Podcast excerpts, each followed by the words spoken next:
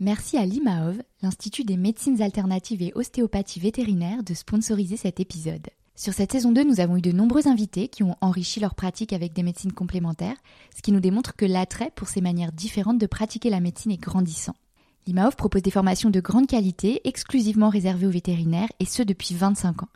Une formation diplômante en ostéopathie qui prépare au DIE, diplôme inter-école ostéopathie vétérinaire, mais aussi en acupuncture et également bien sûr en physiothérapie et phytothérapie. Les sessions de formation se déroulent en région parisienne ou lyonnaise, en petits groupes, ce qui permet de consacrer 50% du temps à pratiquer. C'est important aussi de dire que vous pouvez bénéficier d'une prise en charge par l'organisme OPCO-EP ou d'autres organismes comme FIFPL ou France Travail par exemple. Si vous aussi vous avez envie de faire les choses autrement pour soulager l'animal et être dans la prévention, en complément de la médecine allopathique et du curatif bien sûr, je vous invite à consulter le site internet imaof.com où vous trouverez toutes les informations utiles. Merci à l'IMAOF de soutenir ce podcast. Et maintenant, place à l'invité.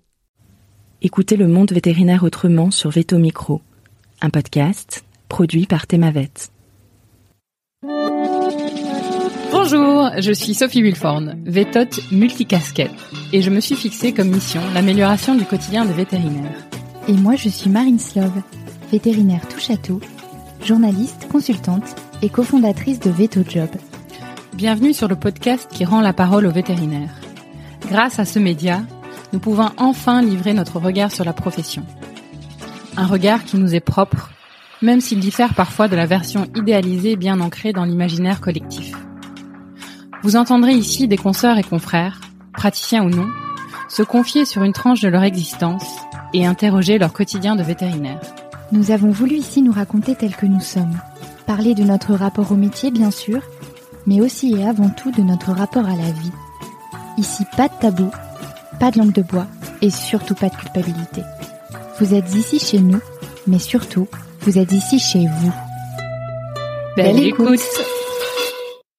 Bonjour à toutes et à tous. Aujourd'hui, j'ai le plaisir d'accueillir notre confrère Loïc Dombreval. Bonjour Loïc, bienvenue sur Veto Micro. Bonjour, merci de m'avoir invité.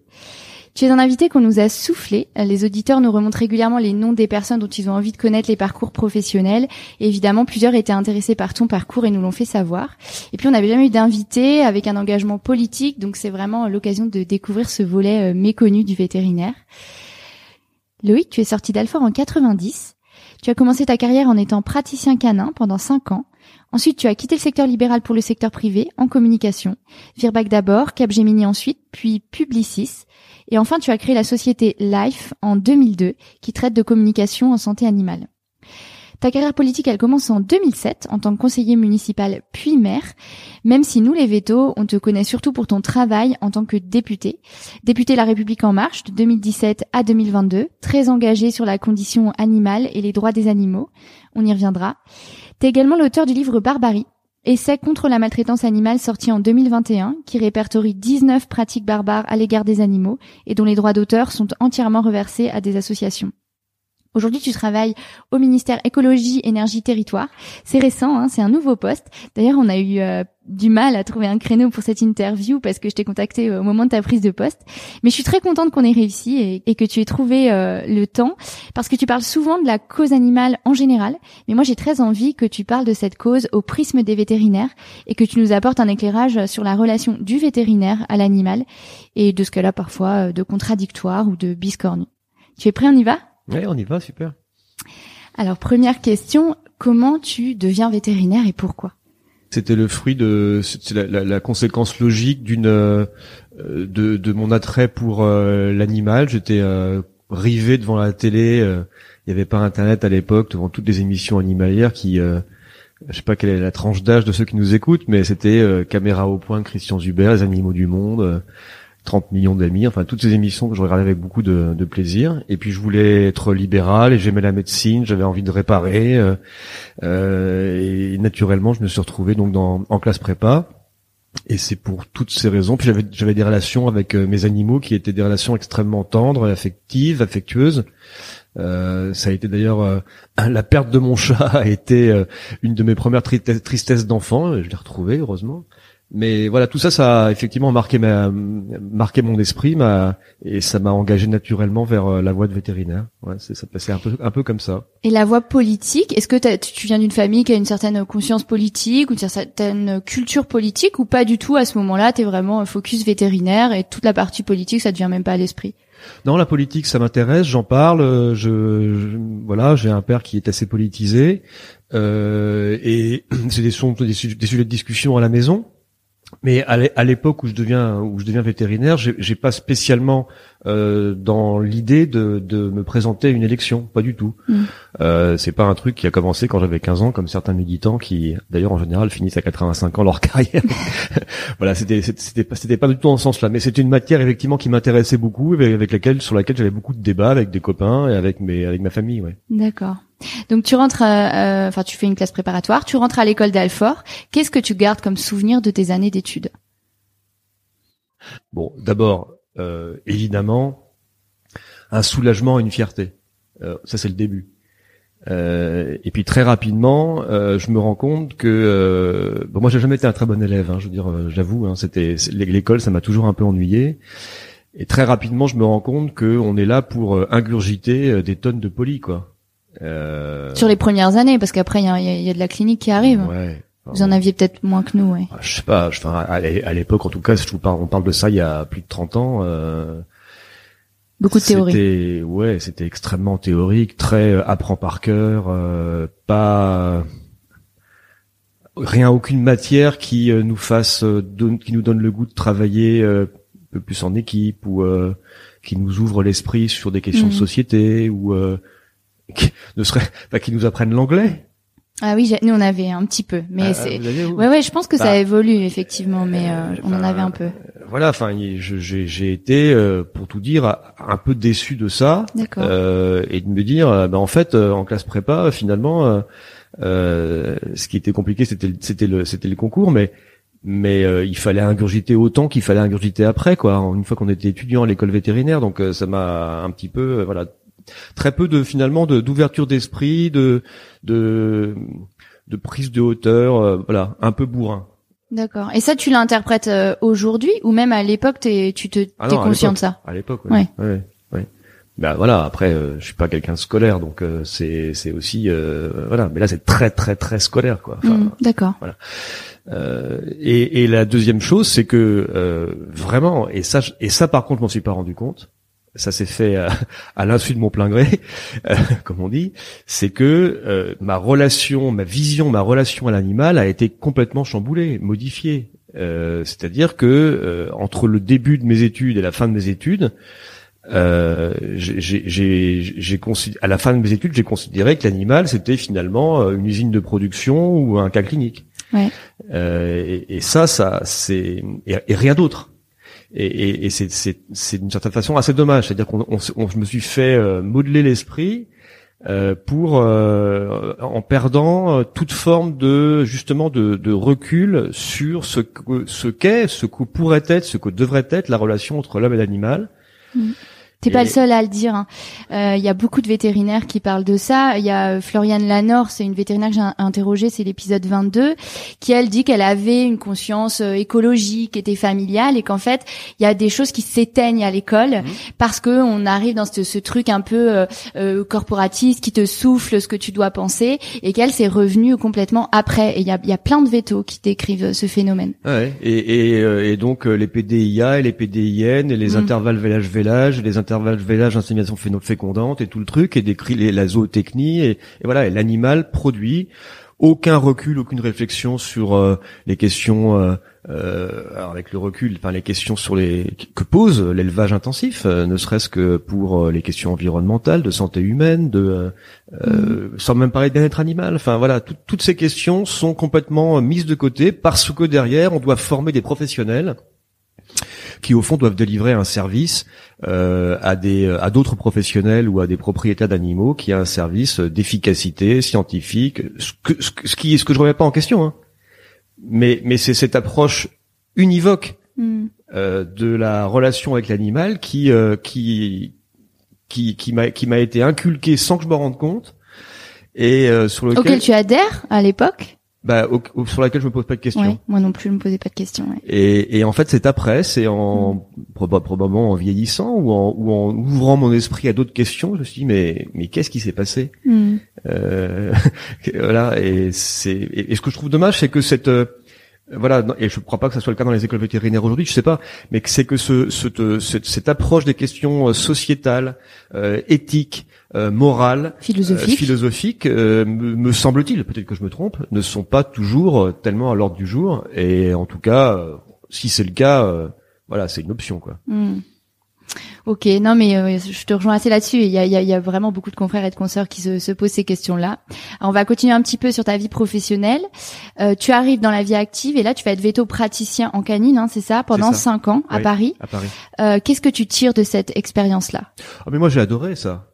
Et, et, et, euh, et aujourd'hui, je vais te dire, je, il y a, y a il y a plein de après ma défaite aux élections législatives l'année dernière, euh, je me suis dit mais en fait voilà je, je, je veux refaire ça et, euh, et c'est toujours dans ma tête, hein, euh, parce que je l'ai pas fait assez, peut-être. En tout cas, cette difficulté qu'ont certains vétérinaires à vivre leur relation avec les propriétaires d'animaux de compagnie en particulier, euh, c'est pas pour moi un problème du tout parce que j'ai vécu d'autres choses bien pires quand j'étais en politique. Donc voilà.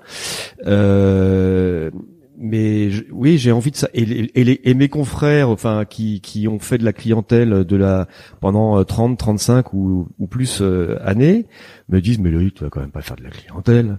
Enfin, t'es, enfin, t'es pas sérieux. Et tu sais, j'ai eu pas mal de, de vétos qui se sont, qui font, qui font d'autres choses que de la pratique à mon micro. Quasiment tous. Il hein, faudrait que je les compte ils se disent qu'ils y reviendront ou qu'ils veulent y revenir ou que c'est dans un coin de leur tête. Ah Il y en a aucun qui dit moi je tirerai un trait et euh, et, euh, et j'y reviendrai jamais. C'est fou quand même. Ouais, donc par rapport à ta question, moi c'était cinq années qui étaient extrêmement intéressantes, très épanouissantes. J'ai appris beaucoup de choses. Euh, j'ai euh, j'ai j'avais une relation extrêmement dans la dans l'immense majorité des cas extrêmement agréable avec les propriétaires. Euh, non, non, j'ai vraiment, j'aimais vraiment bien. Moi, ce qui m'a fait quitter la clientèle, c'est pas du tout euh, le, le, métier de vétérinaire. C'est ce que ça implique en termes de euh, modalité de, de, de vie. C'est-à-dire, je me suis, je me suis pas vu, euh, sans doute parce que j'ai un peu, euh, je suis un petit peu électrique.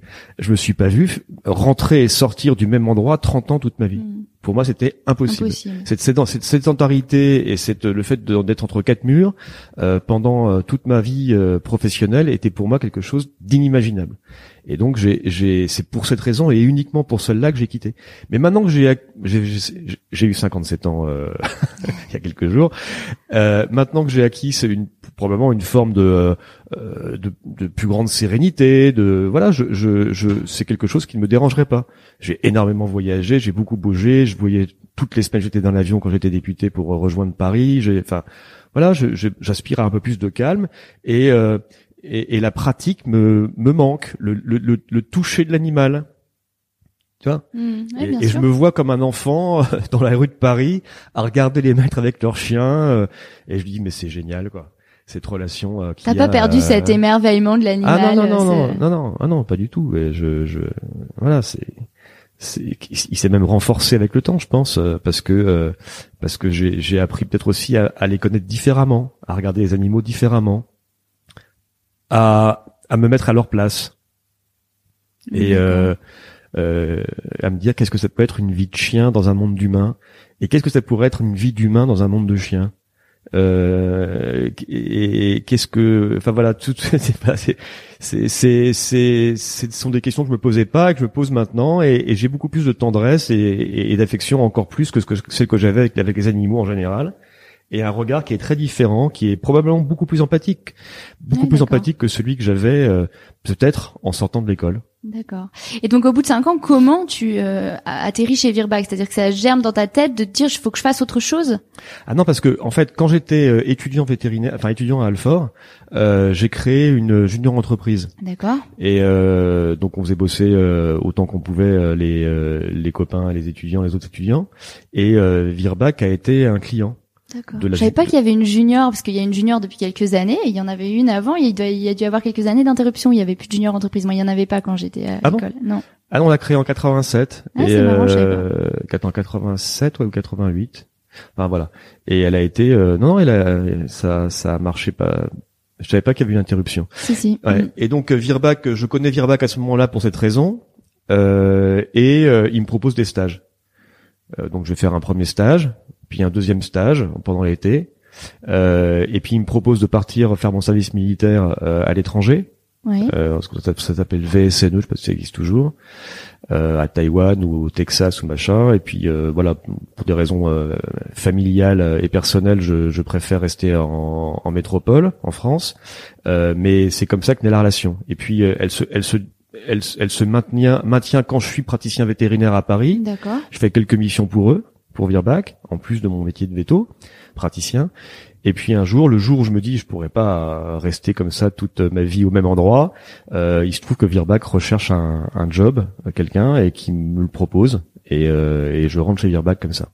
Donc t'es t'es directeur de la communication à ce moment-là? Pas au début. Pas au début. Euh, mais je deviens directeur de la communication pour la filiale française, hein, pas, pour, Oui, pas pour d'accord. le groupe Virbac, pour la filiale française qu'on a créée euh, et dont j'étais là, j'avais la responsabilité de la création de cette filiale qui, est, qui, qui, qui est venue par la fusion de six laboratoires qui avaient été rachetés progressivement par Virbac.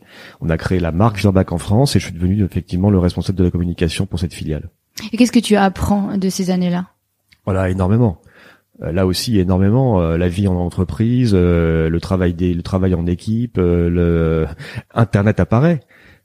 Euh, Enfin, c'est dingue, mais je veux dire, bah, quand je commence à travailler chez Virbac, on s'envoie des mots euh, ou des trucs par euh, papier, euh, Ah, mémorandum, enveloppe en craft, Ah oui. machin, et on se passe ça dans les bannettes. Enfin, c'est un- voilà. Internet apparaît, euh, tout, euh, voilà, et, et, euh, et donc je vis des, des moments extrêmement intéressants avec un projet aussi passionnant de fusion de marques euh, de recréation de, la- de, de toute l'identité graphique, packaging, l'identité de marque. Enfin voilà, j'apprends énormément, énormément. C'était vraiment extrêmement intéressant. Tu fais quelques années chez eux, Ouais, quatre ans et demi. quatre ans et demi, et après tu pars chez Capgemini. Alors tu restes pas euh, très très longtemps, mais bon c'est notable parce que c'est quand même un des un, un des dix plus grands euh, cabinets de conseil au monde.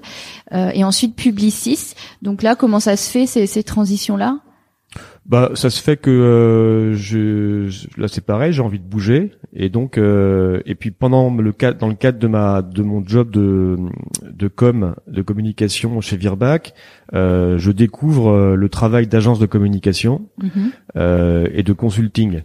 Et euh, c'est conseil et communication. Oui. Et donc c'est deux deux matières qui me que je trouve intéressantes. T'es toujours en, en santé animale, dans de, même chez Capgemini. Ah non. et... Non. Non non, chez Capgemini, je suis euh, enfin c'était Ernst Young, c'était la c'était la filiale euh, conseil Ouais. euh, de Capgemini qui s'appelait Gemini Consulting et qui a ensuite a, a fusionné pour devenir Ernst Young. Euh, et, et là, c'est du non, c'est du conseil, c'est en santé, En santé. en, ouais, en stratégie santé. Ok, ok. ok. Donc j'ai des missions euh, à l'Institut Curie, j'ai une mission chez euh, dans un labo qui n'existe plus, qui s'appelait Aventis. Euh, j'ai euh, une mission euh, dans une chaîne de fr- une franchise, enfin d'un début de chaîne de franchisée de pharmacie. Enfin voilà, donc c'est vraiment de Tu restes quand même dans le domaine euh, de la santé. Oui, santé, stratégie santé. Et puis ensuite, euh, donc j'ai cette expérience, voilà, euh, qui effectivement dure pas très longtemps parce que euh, je m'épanouis pas complètement et je rentre chez Publicis D'accord. euh, en santé En santé aussi. aussi à Paris. Et, euh, et là, je trouve un, là, là, j'ai trouvé un job qui m'intéresse vraiment, mais très rapidement, je me dis, mais je suis capable d'en faire autant tout seul. D'accord. Euh, J'allais te poser la question, plutôt- comment t'en arrives à créer? plutôt que d'être salarié, euh, je suis tout à fait capable de faire tout seul. Parce que dans parmi les critères de choix du métier de vétérinaire, il y avait aussi euh, un aspect qui était un paramètre qui était la libéralité, le fait d'être libéral. Et, euh, et c'est vrai que moi, la, les grandes entreprises comme Publicis, Ernst Young ou même Virbac, et la hiérarchie, et, Bien sûr. et, euh, bonjour chef, et voilà mon résultat. Ah, top, enfin c'est pas bien, ah c'est bien, euh, bah merci. Enfin voilà, je pouvais pas trop. T'avais une soif d'indépendance, Ouais, de mener voilà. ta barque tout seul, quoi. Exactement. Et donc c'est ce que je fais en, en 2002 en créant ma propre agence et qui marche tout de suite très bien quoi et qui et que j'ai j'ai j'ai gardé pendant 17 ans. D'accord. ouais. Une grosse tranche euh, de ta carrière. Ouais, parce que là j'étais super bien, c'est-à-dire que c'était à la fois du conseil, de la com, de la santé animale exclusivement, on se on se préoccupait d'animaux. Euh, la santé, pas beaucoup de bien-être, hein, beaucoup de santé. Beaucoup de santé. ouais. et euh, et le aspect libéral du truc quoi. Donc euh, c'était euh, pour moi c'était vraiment euh, parfait. T'étais tout seul ou vous étiez plusieurs? Non, non, on était, euh, on était à peu près 8, 8, 10, en fonction un petit peu de la charge de travail euh, salariée, euh, voilà. Et puis après, il y avait en plus des freelances qui travaillaient pour pour l'agence. D'accord. Donc c'est une période de, de ta carrière euh, dont tu gardes de très bons souvenirs. Excellent, excellent. Là, enfin voilà, j'étais là où il fallait que je sois, euh, avec, mais avec toujours cette, euh, ce petit manque du contact avec l'animal incontestablement et euh, et toujours assez peu de recul sur ce qu'est-ce que c'est que le bien-être animal, c'est quoi ce sujet, d'où ce, euh, euh, comment, euh, pourquoi est-ce que la société s'y intéresse, semble, semble s'y intéresser tellement, et les médias, voilà. Donc ça dans un coin de ma tête, mais sans sans aller plus avant hmm. dans la dans la réflexion. D'accord, ok. Et eh ben du coup, ça va être la transition sur le, volet un petit peu politique. Donc la politique, elle arrive dans ta vie cinq ans après avoir créé ton entreprise, si j'ai bien compris, donc avec les élections législatives de 2007, mmh. sous l'étiquette UDF euh, Modem. Oui. Donc pourquoi? Comment ça se fait ça? Bah, d'abord, euh, c'est pas une, euh, c'est pas une passion récente, c'est un, une passion. Euh, je vais modérer mes propos. C'est pas un, une, matière qui m'intéresse particulièrement depuis euh, depuis la veille, mais ça fait longtemps.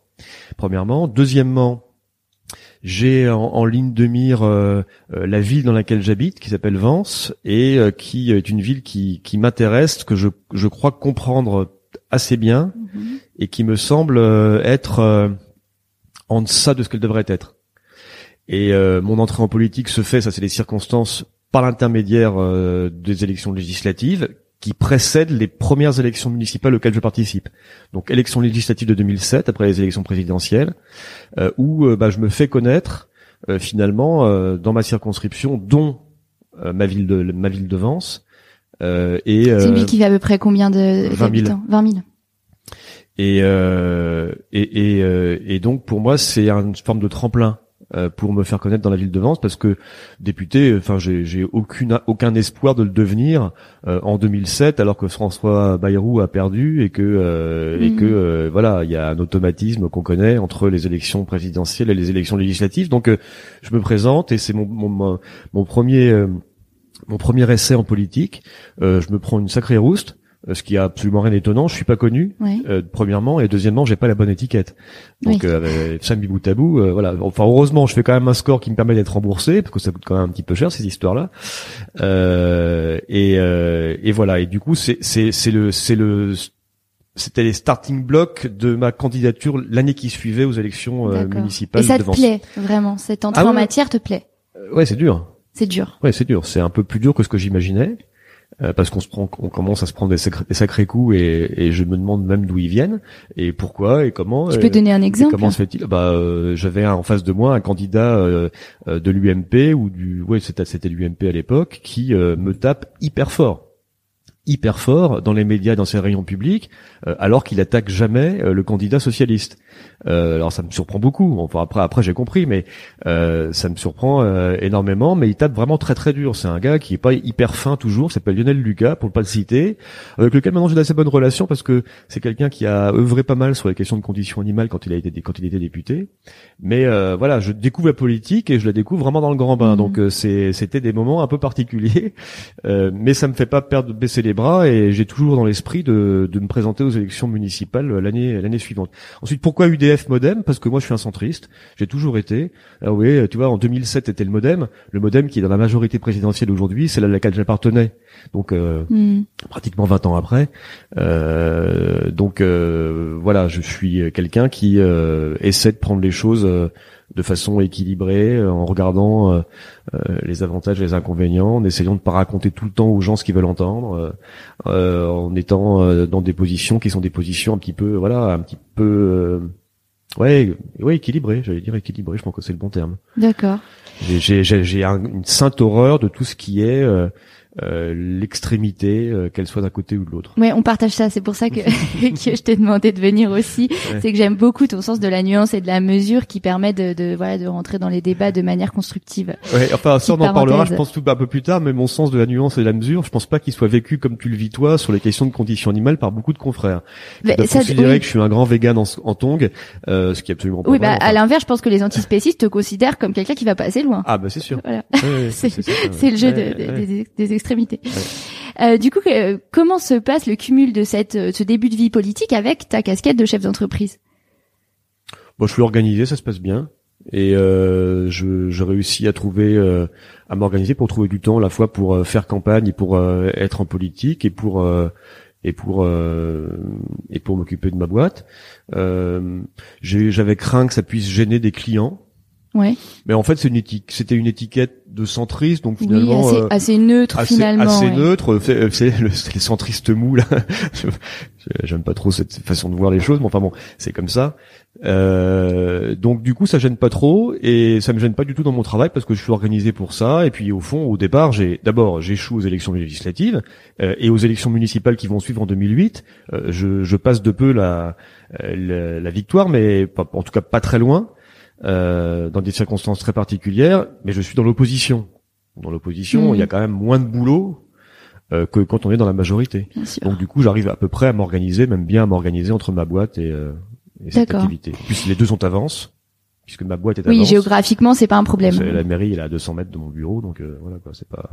Est-ce qu'il y a des choses de ta construction de vétérinaire, que ce soit ta formation ou euh, après ton début de carrière, qui te servent à quelque chose en politique Ou est-ce que c'est deux mondes qui n'ont rien à voir? Non, c'est le monde qui aura rien à C'est deux voir. mondes qui n'ont rien à voir. Je sais que les vétos, ils aiment bien qu'on dise que voilà, euh, anamnèse, euh, examen clinique, euh, diagnostic, euh, examen complémentaire, blablabla. Mais euh, ces, ces, ces démarches, ces démarches cliniques sont des démarches de bon sens. euh, Enfin, c'est pas spécialement vétérinaire qui me les a inculquées. Euh, voilà, donc non, non, j'ai j'ai pas de, il y a, enfin, je vois pas, je vois aucun rapport.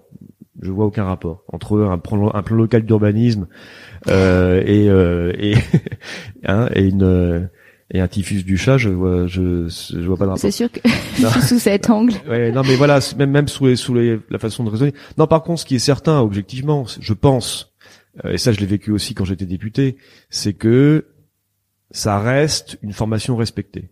Mhm. Oui, tout à fait. Et vrai. donc, quand quand les gens euh, savent que vous êtes euh, que t'es veto, euh, même si t'es dans l'opposition et que machin, ils font un petit peu gaffe. Enfin, c'est Mhm. comme ça que je l'ai vécu. C'est pas c'est pas c'est pas lié qu'au diplôme, mais parce que j'étais aussi pas- parfois très désagréable dans mon dans mon dans mon opposition et que euh, Mhm.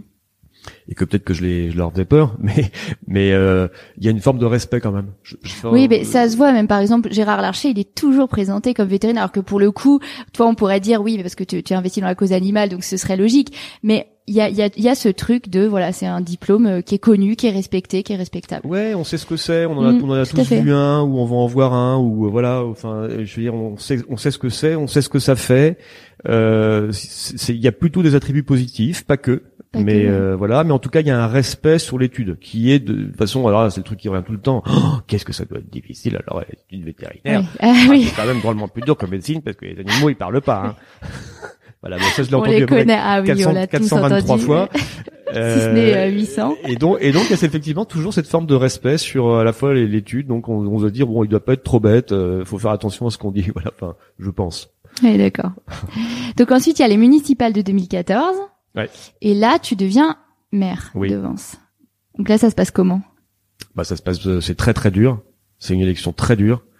Euh... bah, j'ai vécu de ces trucs. Enfin, bon, mais euh, c'est une élection très très compliquée et que je, je et que je gagne. Euh... Voilà, en étant euh, assez euh, stratège euh, ou tacticien, je sais pas. En tout cas, euh, voilà, c'est c'est une victoire. Voilà. Et c'est ce qui m'a fait penser à ce moment-là que un truc très un truc qui se qui se qui que j'ai remarqué plein de fois ensuite dans toute une série de de matières c'est celui qui le veut le plus qui gagne Oui, d'accord. Euh, c'est celui celui ou celle qui qui qui a le plus envie qui réussit Oui. et, euh, et et si on si on s'applique ça à, à plein de domaines euh, ça ça me semble être respecté euh, moi j'ai quand j'ai eu vraiment envie de quelque chose euh, j'y suis arrivé. Et la loi sur la mal contre la maltraitance animale de, de 2021, je, je peux te dire que ça a été, euh, il fallait vraiment que j'ai envie qu'elle passe, parce que je pense que ceux qui avaient moins envie euh, ou ceux, ceux qui auraient eu moins envie n'auraient jamais réussi. C'était, un, ch- un chemin de croix. Donc la réputation très très dure de ce monde-là, elle n'est pas du tout usurpée. Ah non. Ah non, Elle est réelle. C'est vrai. Mm. Surtout, surtout quand t'es en Ligue 1. Surtout quand, surtout quand t'es à Paris. Quand t'es, quand c'est du national. Au niveau local, c'est dur, mais franchement, euh, ça va, ça, va, ça va paraître un peu prétentieux et tout, mais dans une ville de 20 000 habitants, euh, moi j'avais fait le tour du sujet en un an. Ouais, d'accord. Voilà. Après, il faut délivrer, il faut faire, il faut réaliser, il faut, euh, il faut respecter ton programme. Il faut euh, euh, réagir ensuite au quotidien et aux problèmes de, des habitants de ta commune et, voilà et ça réclame de l'engagement et du temps. Mais à ce moment-là, tu arrives encore à faire à être chef d'entreprise. Ouais, c'est plus compliqué. C'est pour ça que je m'associe. D'accord, ok. Et donc, je passe à un travail à mi-temps. D'accord, ouais. Euh, mais mais voilà, ce, ce, c'est un quand, quand tu as vraiment voilà j'avais vraiment envie de devenir maire de cette ville parce que je sentais cette ville je la comprenais je voulais la faire évoluer dans un sens différent de, de la de la direction qu'elle prenait. Euh, c'est ce qui fait d'ailleurs que trois ans plus tard euh, quand j'ai dû quitter ce mandat de maire pour devenir député puisqu'on pouvait plus cumuler les mandats ça a été euh, la tempête sous mon crâne pendant des semaines. D'accord. Et euh, et juste avant qu'on en vienne à cette partie-là, euh, quand tu es maire, est-ce qu'il y a déjà un engagement pour, alors c'est peut-être pas les droits des animaux, mais en tout cas l'environnement ou la biodiversité? Ah oui, ah bah oui, bah oui, bah oui parce que euh, parce que c'est j'ai ça en moi. Euh, c'est c'est comme ce sujet comme une priorité absolue. Euh, et, et en plus, j'ai un j'ai une ville qui est euh, qui est à moitié de l'espace des espaces naturels. C'est une ville de 40 km carrés. Il y a 20 mètres, 20 km carrés qui sont en espace naturel. Euh, et, et, euh, et, qui me permettent de, de, de, mener là des politiques qui sont des politiques vraiment en faveur de la nature et de la biodiversité. Et puis euh, je prends des dispositions euh, euh, contre la présence de cirque avec animaux sauvages sur la commune. Hmm. Euh, je crée un festival de la, de la, nature et de la biodiversité. Je voilà, je, je, je, je verdis, je plante des arbres. Bref, voilà. Donc c'est, je crée des squares, des parcs. Euh, donc non, non, c'est c'est quelque chose. C'était génial parce que ce qui est génial dans le métier de maire, dans la fonction de maire, pardon, c'est que on a une idée, on la partage, on trouve une majorité, on la fait voter et on la fait. C'est très très différent en ça euh, euh, de la Ligue 1, j'appelle ça la Ligue 1 en, national, c'est-à-dire à Paris où là euh, bah où là on se rend compte que parfois on fait voter des amendements ou des lois puis qui sont appliquées pas exactement comme on pensait qu'elles le seraient mm. ou qui sont même carrément pas appliquées. C'est ça a un côté extrêmement frustrant. Frustrant, ouais. Bah oui, j'imagine, ouais. Alors ensuite, il y a la partie euh, député. Donc député La République en marche de la deuxième circonscription des Alpes-Maritimes. On l'a pas dit, hein, mais Vence c'est en région euh, PACA. On l'a pas dit mmh. tout à l'heure pour nos auditeurs. Donc tu as été élu en 2017 et euh, comme tu le disais tout à l'heure, là il y a cette loi sur le non-cumul des mandats qui date de 2014. Donc tu es obligé de, de renoncer finalement à un certain nombre de, mmh. de, de tes mandats parce qu'il n'y a pas que le mandat de maire, je crois. Bah, je suis obligé de renoncer à mon mandat de, de maire de Vence ouais. pour redevenir conseiller municipal. C'est pas évident. Euh, psychologiquement, mais c'est la vie. Et pourquoi c'est pas évident? Est-ce que tu peux euh, expliquer? Bah parce que c'est pas évident de passer que la main. Tu t'arrêtes à un bah moment où tu es en, plein, en plein. Euh... Et puis objectivement, enfin moi mm. j'ai vu aussi comment fonctionnait l'être humain à ce moment-là, quoi. Hein. C'est-à-dire que euh, euh, t'es plus maire, tu tu l'as été pendant trois ans et je pense que ça se passait plutôt pas mal pour moi.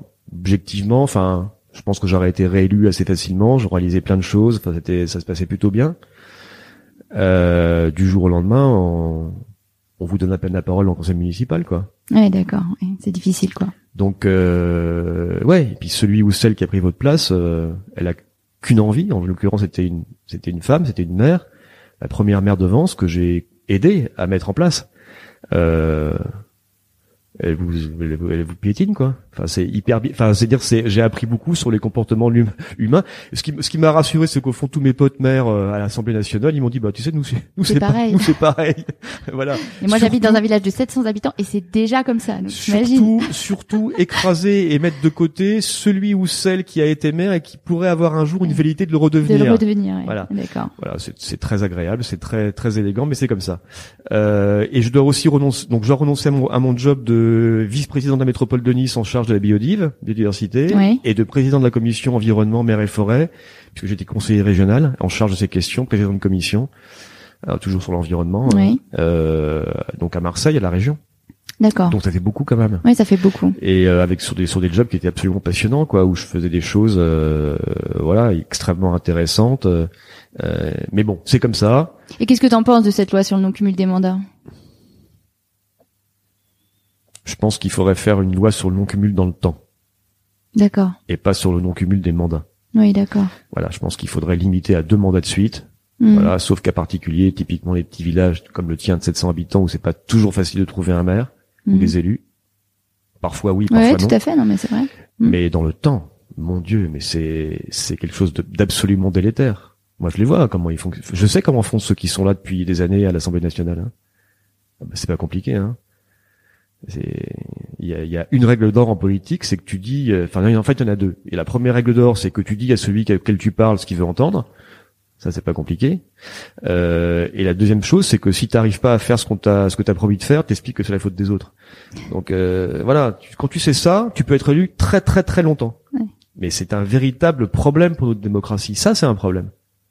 Et euh, le président de la République ou le gouvernement qui sera capable de remettre en cause le cumul des mandats dans le temps, bah, chapeau, Parce qu'on résoudra beaucoup, beaucoup, beaucoup de problèmes. Mm, d'accord. Euh, voilà. Et du coup, toi, tu continues encore ton entreprise au moment où tu, tu, tu as, tu, en 2017 ou? Ouais, mais là, je lève sérieusement le pied. Ouais. Euh, parce qu'objectivement, je sais pas comment on fait pour cumuler les mandats entre maires. euh, mais j'en, voyais, mais qui me- des cumulards de première classe qui cumulaient euh, maire, président d'interco, président de conseil départemental et député. Ah, T'es partout et nulle part, en fait. hein. Mais c'est quoi cette Mm. blague? Enfin, je veux dire, je suis pas plus bête qu'un autre. Euh, je je sais pas comment c'est possible. Si tu veux faire ton travail de député correctement, euh, tu ne peux pas être tout ça. Ouais, c'est impossible. Euh, donc, euh, limiter le nombre de cumuls, le nombre de mandats cumulés, un et dans le temps, deux, plutôt l'inverse, un en priorité dans le temps et deux machin. Ça, ça me paraît être effectivement quelque chose d'extrêmement important. Donc euh, voilà, donc euh, j'en vois qui sont là depuis euh, 15, 20, 25, 30. euh, enfin, je, je je sais pas quoi. Je enfin si je sais en fait. Je vous ai expliqué les deux règles d'or dans la politique. Donc si vous voulez vous lancer en politique, vous, vous savez comment vous faire. C'est pas c'est pas Pas compliqué. de problème. voilà. Alors évidemment, moi, euh, dans ma circonscription, euh, quand j'ai commencé à poser des questions sur le loup,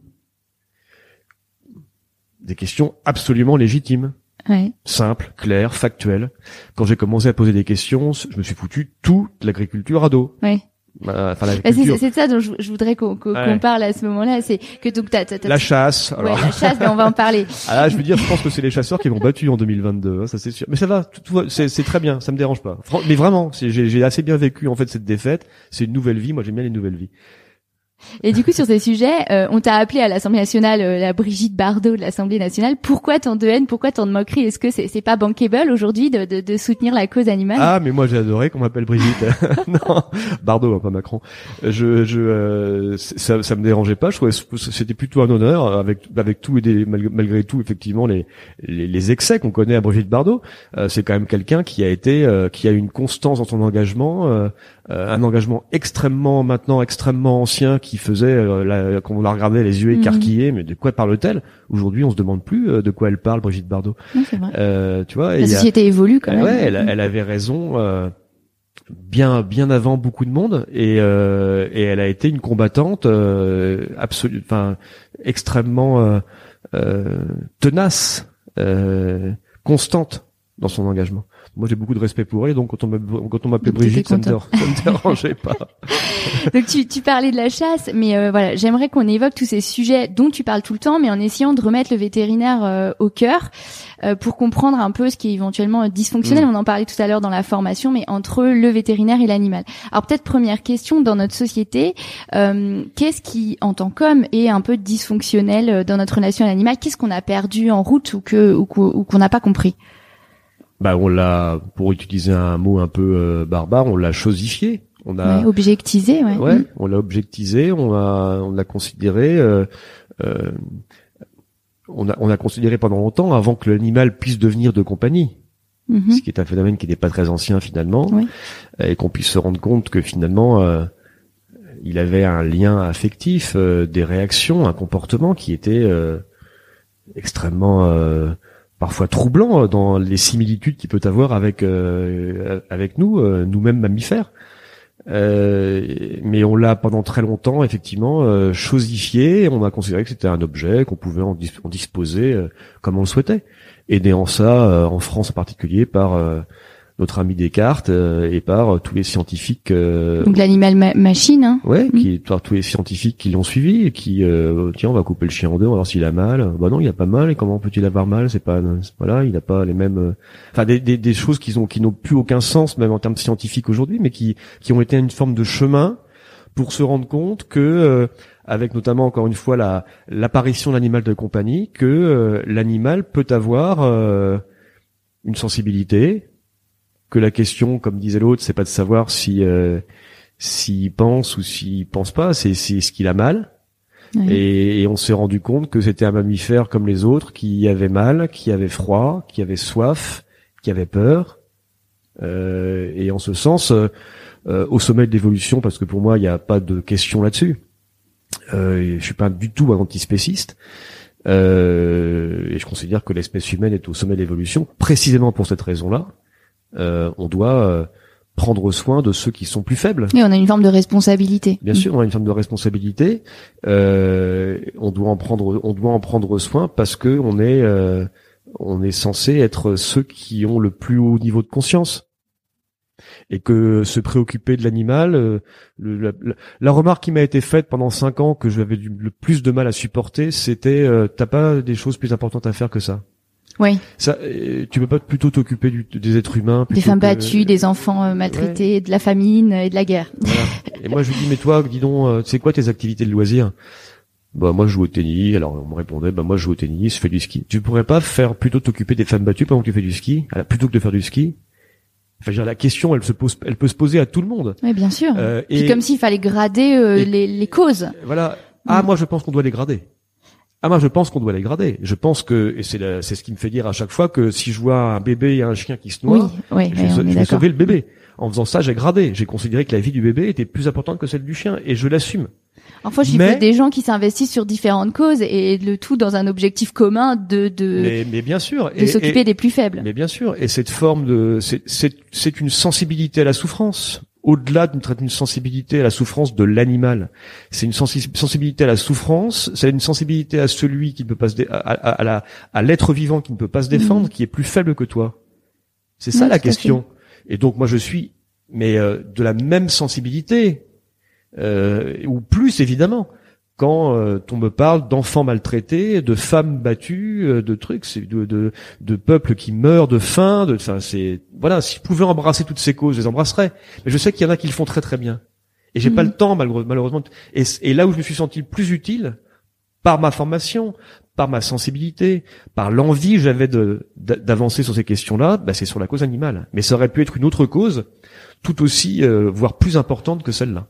Mhm. Euh, mais le, mon chemin a été celui-là pour les raisons qu'on a évoquées avant grâce à tes bonnes questions. Oui, très clair. Euh, alors du coup, on va rentrer dans le vif du sujet. Euh, tu l'évoquais tout à l'heure, tu parlais de l'élevage et parfois l'élevage intensif. Moi, je trouve que même nous, en tant que vétérinaires, parfois on a une vision euh, un peu archaïque de notre propre relation à l'animal, ce qui est euh, ce qui est un peu euh, paradoxal.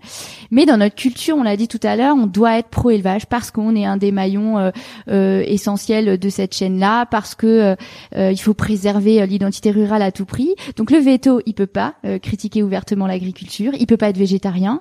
Et en fait, c'est une espèce de schizophrénie qui m'a toujours interpellée. Je, je suis pas la seule entre l'amour et le respect de l'animal, qui finalement est au fondement de notre vocation euh, et le fait de faire partie euh, intégrante d'un système d'élevage qui est parfois intensif et qui mériterait pourtant qu'on en change la vision. Comment euh, tu, tu expliques ça, cette espèce d'ambivalence qu'on a? Bah pour moi, il y a deux raisons mais euh, je réponds un peu spontanément et je, je peut-être qu'il y en a plus que celle-là ou voilà. La première raison, c'est que d'abord il y a un conflit d'intérêts. Disons des choses clairement tu, tu, ne peux pas être à la fois euh, le conseil, euh, le, euh, le, partie prenante d'un système qui te fait vivre et en même temps le dénoncer. Voilà. Donc euh, ça c'est la première chose et qui est à mon avis absolument, enfin une chose, enfin un, paramètre absolument essentiel dans la dans, dans, le truc. Puis après t'as aussi des t'as aussi probablement des vétérinaires qui euh, sont qui qui sont qui acceptent cette logique euh, et qui n'y voit aucun problème. Hmm. Cette logique de euh, euh, la la corrida, l'élevage, le foie gras, l'élevage intensif de volailles, de cochons, de ce que tu veux, ou de veaux, enfin, et qui n'y qui n'y voit aucun problème parce que dans une approche extrêmement pragmatique, ils considèrent que bah, il faut nourrir la planète. Euh, et, les Françaises et les Français, que, et que la fin justifie les moyens. La fin, euh, la fin FIN ou la fin FAIM euh, justifie les moyens. Voilà, je pense que c'est ça. Et puis, c'est quand même plus simple quand tu as à travailler pour ce type de filière ou pour ce type d'activité, c'est quand même plus simple de pas te poser la question de, façon générale, l'être humain a, horreur de euh, s'interroger, de se remettre en question et, d'imaginer des changements. C'est beaucoup plus compliqué. Alors les jeunes générations se la posent beaucoup hein. ben, mm. cette question-là. Ouais, tant mieux. Enfin, euh, si je peux me permettre, les jeunes générations euh, CSP+. Hein. On est d'accord. Je parle des jeunes, des générations sortantes des écoles là, de vétérinaires. Ben, c'est des CSP+. tout à fait. D'accord, c'est des gens essentiellement des filles qui viennent mm. de villes euh, qui ont fait leurs études dans des grands lycées, qui ont des très bonnes notes. D'accord. Ce mm. sont des CSP+. Mm. Non mais je veux dire, enfin, je, je, j'en ai un peu assez. Oui, il faut remettre l'église au milieu du village. D'entendre tous ces gens euh, qui se gobergent en expliquant que maintenant la jeunesse, c'est pas vrai. Moi, j'ai été maire d'une ville dans laquelle il y avait un lycée. Je peux te dire que j'ai vu les jeunes se comporter avec l'environnement.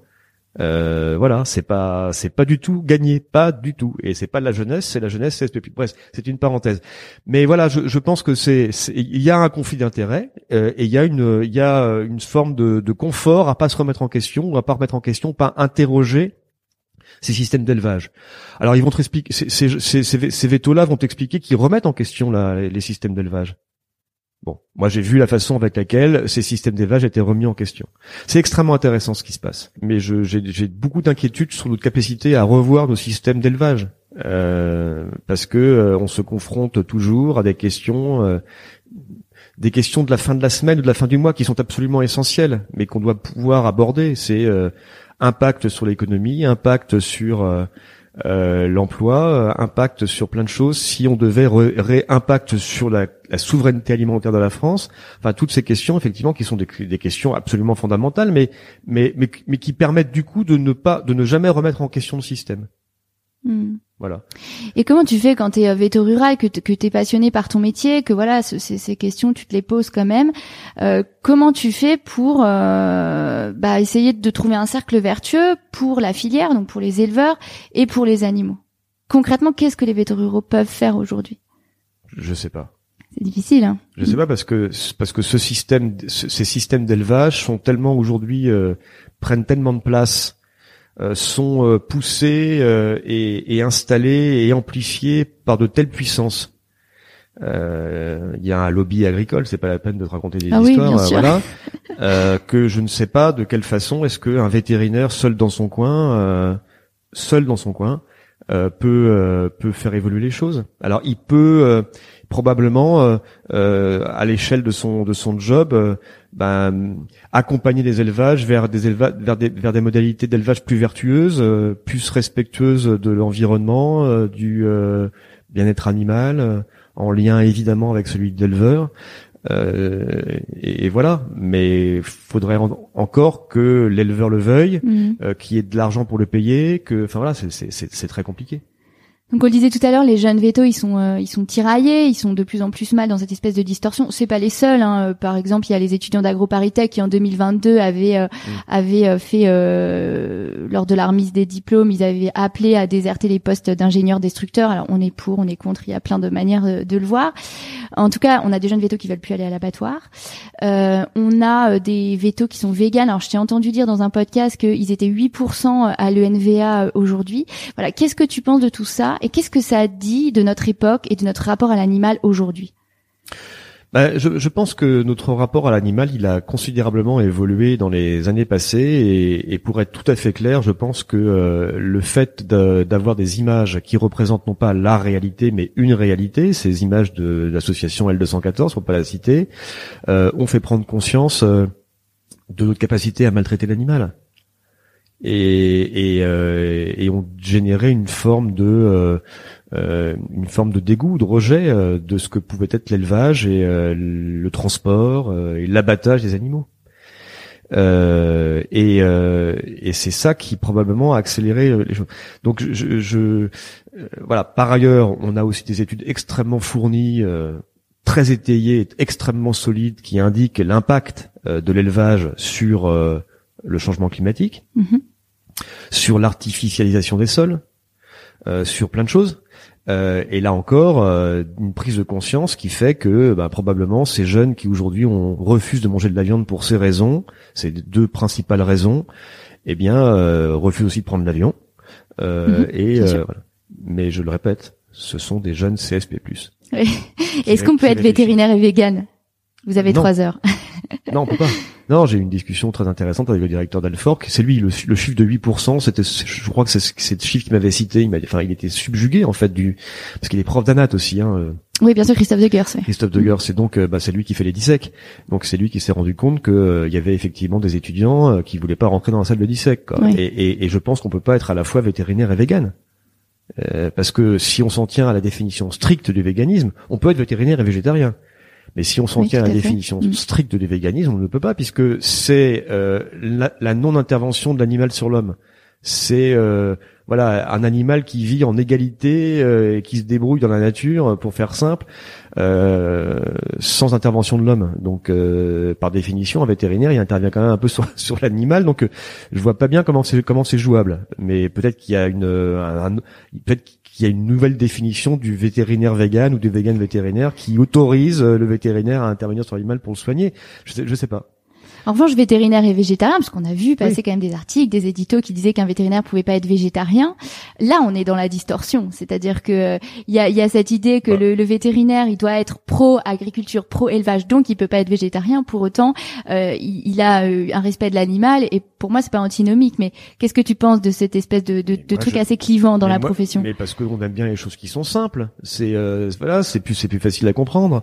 C'est ce qu'on voit aujourd'hui en politique. C'est absolument déplorable. Enfin, je veux dire, c'est bien, mal, noir, ça, blanc, noir ou blanc. Mm. euh, gentil, méchant, euh, droite, gauche. Plus de nuances, Euh, oui. Voilà, c'est bon. Il y, a, y a plus aucune nuance. On n'a plus le temps de parler comme on parle maintenant. Euh, et puis au bout de toute façon, au bout de trois minutes, les gens y coupent. Oui, Donc, complètement. il ouais. faut tout dire en Puis deux il faut monter, donc en fait, il faut tout résumer. il en faut fait. tout dire en deux minutes et être extrêmement euh, voilà c'est pour ça que moi j'étais très rarement invité sur les sur les plateaux Mm.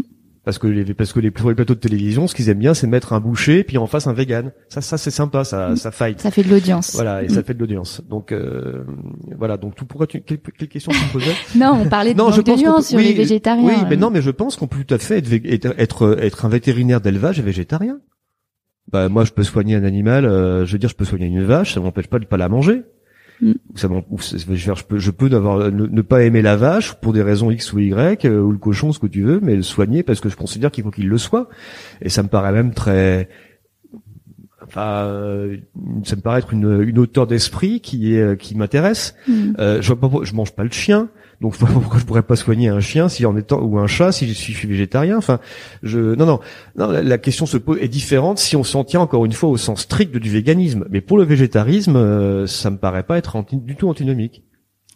Oui, c'est c'est très clair. Alors, je- tu as parlé du foie gras tout à l'heure. Alors, je rebondis là-dessus. Mm. Moi, j'ai appris en cours de zootechnie à l'école d'Alfort que euh, le foie gras, enfin, c'était une stéatose hépatique complètement euh, physiologique. Je- J'ai répété d'ailleurs ça à toute ma famille à Noël pendant des années. Euh, Aujourd'hui, j'ai un regard un petit peu, un petit peu plus nuancé justement, euh, parce que la technique de gavage pose évidemment question. Euh, comment, enfin, qu'est-ce qu'on fait avec ce monument de la gastronomie euh, française? Et qu'est-ce que nos confrères spécialisés en production animale, notamment dans la volaille, euh, peuvent faire parce que ces questions euh, le- le- leur viennent de plus en plus euh, fréquemment. Ah bah, c'est quand même à mourir de rire ce que tu m'as dit. Ouais. La, sté, c'est- la sté- cette stéatose hépatique est physiologique. Bah, bien sûr qu'elle est physiologique. Si tu- Oui. si tu gaves l'oie comme un chien euh, euh, ou le canard de la même façon, enfin tu vois, donc elle est, enfin elle est, elle est physiologique certainement, mais elle est pas naturelle.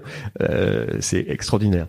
Euh, je, je te rappelle quand même, ça peut intéresser nos, nos, nos confrères et nos consoeurs que dans la loi, dans la loi, ne peut s'appeler foie gras qu'un foie de canard ou d'oie Il y a obtenu, eu du gavage. obtenu ouais, par gavage. tout à fait.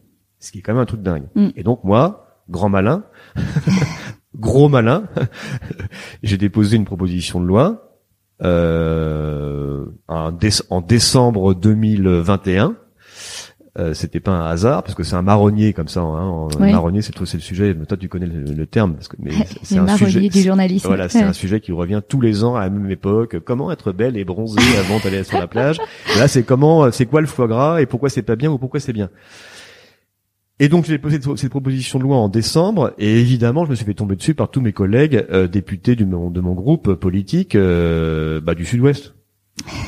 Classique. Oui, Loïc, machin, tu ne te rends pas compte, c'est une honte. Non. Ma proposition là, c'était quoi? C'était de dire, bah, peut, peut s'appeler foie gras, un foie, doigt ou de canard obtenu sans gavage. Ça se fait de plus en plus, mais alors ils n'ont pas le droit de l'appeler foie gras. Non. Hmm. Donc il faut que tu l'appelles, euh, euh, ils, enfin, ils, foie fin, enfin, ils trouvent Une ils- alternative, ils- quoi. voilà, il Mm. y, a, il y a toute une série de noms qu'ils ont essayé de, mais, mais évidemment, euh, le consommateur quand il se retrouve devant une boîte de conserve Mm. ou un truc ou euh, une, une verrine, euh, il connais sait- pas cette subtilité-là. bah non, s'il n'y a pas bien marqué sûr. foie gras, il l'achète pas. Alors même que pourtant, on peut obtenir un foie gras euh, doigt sans euh, gavage. Simplement, c'est, c'est, ça prend plus de temps. Mhm. Le foie est moins gros. Ouais. Et C'est donc, plus cher, moins rentable. et ben donc du coup, on est dans une logique moins productiviste et donc du coup, le foie, il coûte plus cher puisqu'il est plus petit et qu'on l'a obtenu euh, en Mm. plus de temps. Euh, mais c'est possible. Euh, sans cette fameuse épisode de gavage qui ressemble plus quand même à des séances de torture du Moyen Âge, quoi. Euh, et ben je me suis fait. euh, Alors ça a intéressé beaucoup les médias qui savaient pas que c'était possible euh, et, et qui ces propositions de loi elles remettaient même pas en question le principe de gaver. Oui, oui, je, oui, j'entends bien. Ah, ouais. tu, non, tu vois, tu vois quand même où on en est. Oui, Mm. Loïc, tu n'y connais rien, t'as jamais vu un foie gras. Attends, j'ai, attends, s'il te plaît, t'es mignon. Euh, euh, Il y a plein de choses que j'ai pas vues dans ma vie, mais moi, des élevages de foie gras, j'en ai vu. Hein, et puis des images aussi, j'en vois. Et je me suis déjà déplacé dans le Sud-Ouest pour aller voir comment ça se passait, avant même euh, d'être député. Donc, euh, donc euh, voilà. Donc là, t'es, là, t'es euh, décrédibilisé. On te tente de Mhm. mettre dans un coin en disant, regardez, il y connaît rien. J'ai reçu un courrier absolument phénoménal du euh, syndicat des producteurs de foie gras, le CIFOG, pour pas le nommer, d'une agressivité, d'une violence, enfin absolument dingue, quoi. Ouais. Euh, bah voilà, le business, quoi. Business, business. Et tu penses que euh, la société est pas prête euh, à, à vraiment prendre le taureau par les cornes pour ces sujets-là? Mais sûr que si, il est prête. Alors, c'est c'est- c'est les lobbies qui... Bah, euh, évi- qui- bah, évidemment. Mm. Évidemment.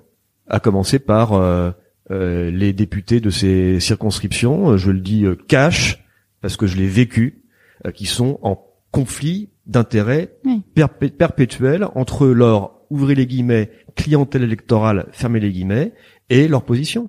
Voilà. Euh, C'est-à-dire que la position, la, la- la question, ils ont même pas le droit de se la poser, et s'ils se la posent, bah, ils la gardent pour eux. Ils la gardent pour eux. ouais. Mm. Voilà, et c'est ça qui est extrêmement décevant en politique. Et moi, je suis pas euh, Tarzan ni euh, un super-homme, mais euh, loin de là, loin de là. Mais quand euh, j'ai pris des positions sur la chasse, euh, dans des tribunes, dans le JDD, dans d'autres canards ou à la télévision, euh, jusqu'à me faire attaquer en diffamation par Willy Schran, que j'ai battu à deux reprises en première instance et en appel, le président de la Fédération nationale de chasse. Euh, quand j'ai pris ces positions-là, je, je, je veux dire, j'étais, euh, j'étais euh, cornérisé, quoi. Ouais. Mais, euh, mais, mais et, et, et dans ma circonscription également, j'avais euh, au bas mot 6000 chasseurs dans ma circo. J'ai perdu de 1000 voix. Oui. Bah, forcément, j'ai pas eu une voix de chasseur. Au dehors du fait qu'ils votent Front National, euh, ils auraient ceux qui auraient été enclins à voter pour moi, ils ont pas voté pour moi. Donc, mais c'est pas grave. Mm. Je veux dire, à un moment donné, euh, euh, si tu veux faire un peu euh, bouger les lignes, euh, faut euh, faut y aller, faut rentrer un peu dans le machin, quoi. Sinon, euh, sinon ça, enfin, sinon, ouais, faut, mieux être dans une ONG. non mais tu vois, c'est. Oui, voilà. je comprends très Et bien. Et d'ailleurs, Nicolas Hulot, quand euh, moi je, que je connais un peu, qui a été, qui a préfacé mon bouquin, euh, quand il a été ministre, euh, il était euh, beaucoup moins écouté que quand il était Nicolas Hulot en dehors du monde politique. Et euh, bon, maintenant il lui est arrivé d'autres choses. Euh, voilà, c'est malheureux pour euh, probablement euh, surtout euh, euh, la cause et voilà. Mais euh, quand il était ministre, il était ministre comme un autre et on l'écoutait pas plus que ça. Et il était beaucoup plus puissant avant. Quand il a été ministre, il était beaucoup moins écouté que quand il était Nicolas Hulot en dehors du monde politique. Mm. Euh, quand il était ministre, euh, il était ministre comme un autre et on l'écoutait pas plus que ça. Et il était beaucoup plus puissant avant de devenir ministre parce que quand il envoyait un texto, quand il envoyait un texto à Hollande, à Sarkozy ou à Chirac, dans la minute, il leur répondait. Hmm. Les, présidents de la République leur, lui répondaient. Euh, et donc, euh, et donc, on est beaucoup plus libre de dire ce que l'on souhaite et de d'entraîner avec soi euh, une, une, une, part de la de la importante de la population et de et de peser sur les politiques publiques parfois quand on est en dehors de la politique. Et donc pour en revenir à la chasse, donc euh, que tu as déjà évoqué, toi tu te définis pas comme euh, anti-chasse. Ça a rassuré beaucoup de confrères parce que les chasseurs sont aussi euh, surreprésentés dans la profession vétérinaire. D'ailleurs, c'est encore un peu un antagonisme parce que quand on dit ça au grand public, ils hallucinent, alors que chez nous, on sait qu'il y a énormément de vétérinaires chasseurs, donc on est encore dans cette espèce de schizophrénie. donc t'es pas opposé à la chasse à tir, même si tu demandes un dimanche sans chasse. Par contre, tu es opposé à ce qu'on appelle les chasses traditionnelles, donc chasse à cours, chasse à la glu, d'éterrage.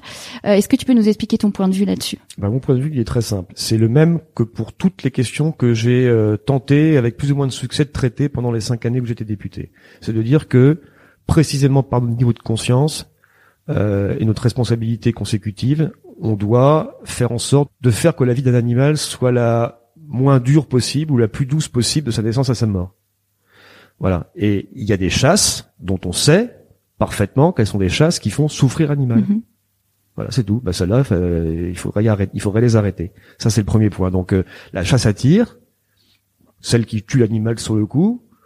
Euh, je ne suis pas chasseur, je n'ai jamais été, je n'ai jamais euh, tué d'animaux. J'ai malheureusement euthanasié des animaux, donc pour d'autres raisons. j'ai fait, fait, perdre la vie des animaux pour, je pense, des bonnes raisons au moment où je l'ai fait. En tout cas, j'en ai été persuadé mais mais j'ai jamais chassé, j'ai jamais pêché, j'ai jamais tiré sur un avec un harpon sur un animal, sur un poisson, je ne peux pas. Hmm. Euh, c'est certains appelleront ça la sensiblerie, ça me paraît pas être le cas, mais enfin bref. La chasse à tir qui tue l'animal sur le coup sans le faire souffrir, j'ai pas de souci. Vous avez déjà vu des images de déterrage de blaireaux, mais c'est quoi cette Non, je trouve ça. J'ai même pas envie de regarder, je peux pas. Non, mais c'est pas possible. Mais, c'est c'est c'est barbare. Mais, c'est un truc de fou, quoi. Enfin, c'est des, des malades mentaux ces gens. Enfin, je veux dire. Bah, tu peux peut-être expliquer euh, ce que en quoi ça consiste. Bah, on va aller euh, déterrer euh, des euh, euh, des blaireaux ou des renards dans leur terrier euh, porter euh, maman, euh, papa, ce que tu veux, et on les tue en général à coups de couteau, à coups de pelle, machin. Il y a des vidéos où il y a des on livre aux chiens, on, livre aux chiens vivants, enfin voilà, qui les dit chiquette. Enfin c'est c'est un truc absolument odieux. Il y a d'autres chasses traditionnelles comme celle-là, qui sont des chasses qui sont dont on sait qu'elles font souffrir les animaux, qui sont des chasses non sélectives, qui se font régulièrement retoquer par le Conseil d'État ou par ou par l'Europe mais qu'on continue euh, joyeusement à autoriser en France. Oui, mais alors quand tu dis euh, chasse traditionnelle, est-ce qu'on est dans cette espèce de de tradition locale ininterrompue qui permet un peu de, de contourner la loi, euh, comme la corrida, je crois? Ouais. non, non, on n'est pas dans la tradition locale ininterrompue. C'est, c'est la tradition locale ininterrompue, c'est essentiellement pour pour la corrida. là, la chasse à la glu, par exemple, c'est alors effectivement, c'est des départements dans lesquels on pratique cette chasse depuis longtemps mais à ma connaissance, ça, elle, ça ne rentre pas dans euh, dans ce cadre-là, dans, l'exception mm. qui euh, à, la corrida.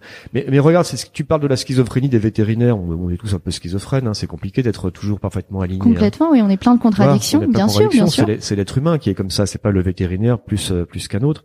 Mais mais mais regarde quand même la schizophrénie de l'État français, du gouvernement français. Euh, de de cette corrida qui est considérée comme absolument normale euh, dans, dans, dans, dans X départements et qui euh, et qui qui ferait que je serais euh, soumis au, au, tribunal et jugé si je la fais si j'organise en Bretagne. Oui, j'ai lu que tu disais c'est un acte de cruauté à géographie variable. À géographie, exactement. C'est c'est enfin qu'est-ce que ça veut dire? Comment comment comment tu veux comment tu veux que les les citoyens comprennent le sens de la de la politique et de la loi quand tu vois des trucs pareils? C'est ça n'a pas de sens. C'est-à-dire que euh, là, c'est autorisé, c'est pas de la cruauté, hein, mais là, ah oui, là, c'est la cruauté. Enfin, c'est incompréhensible.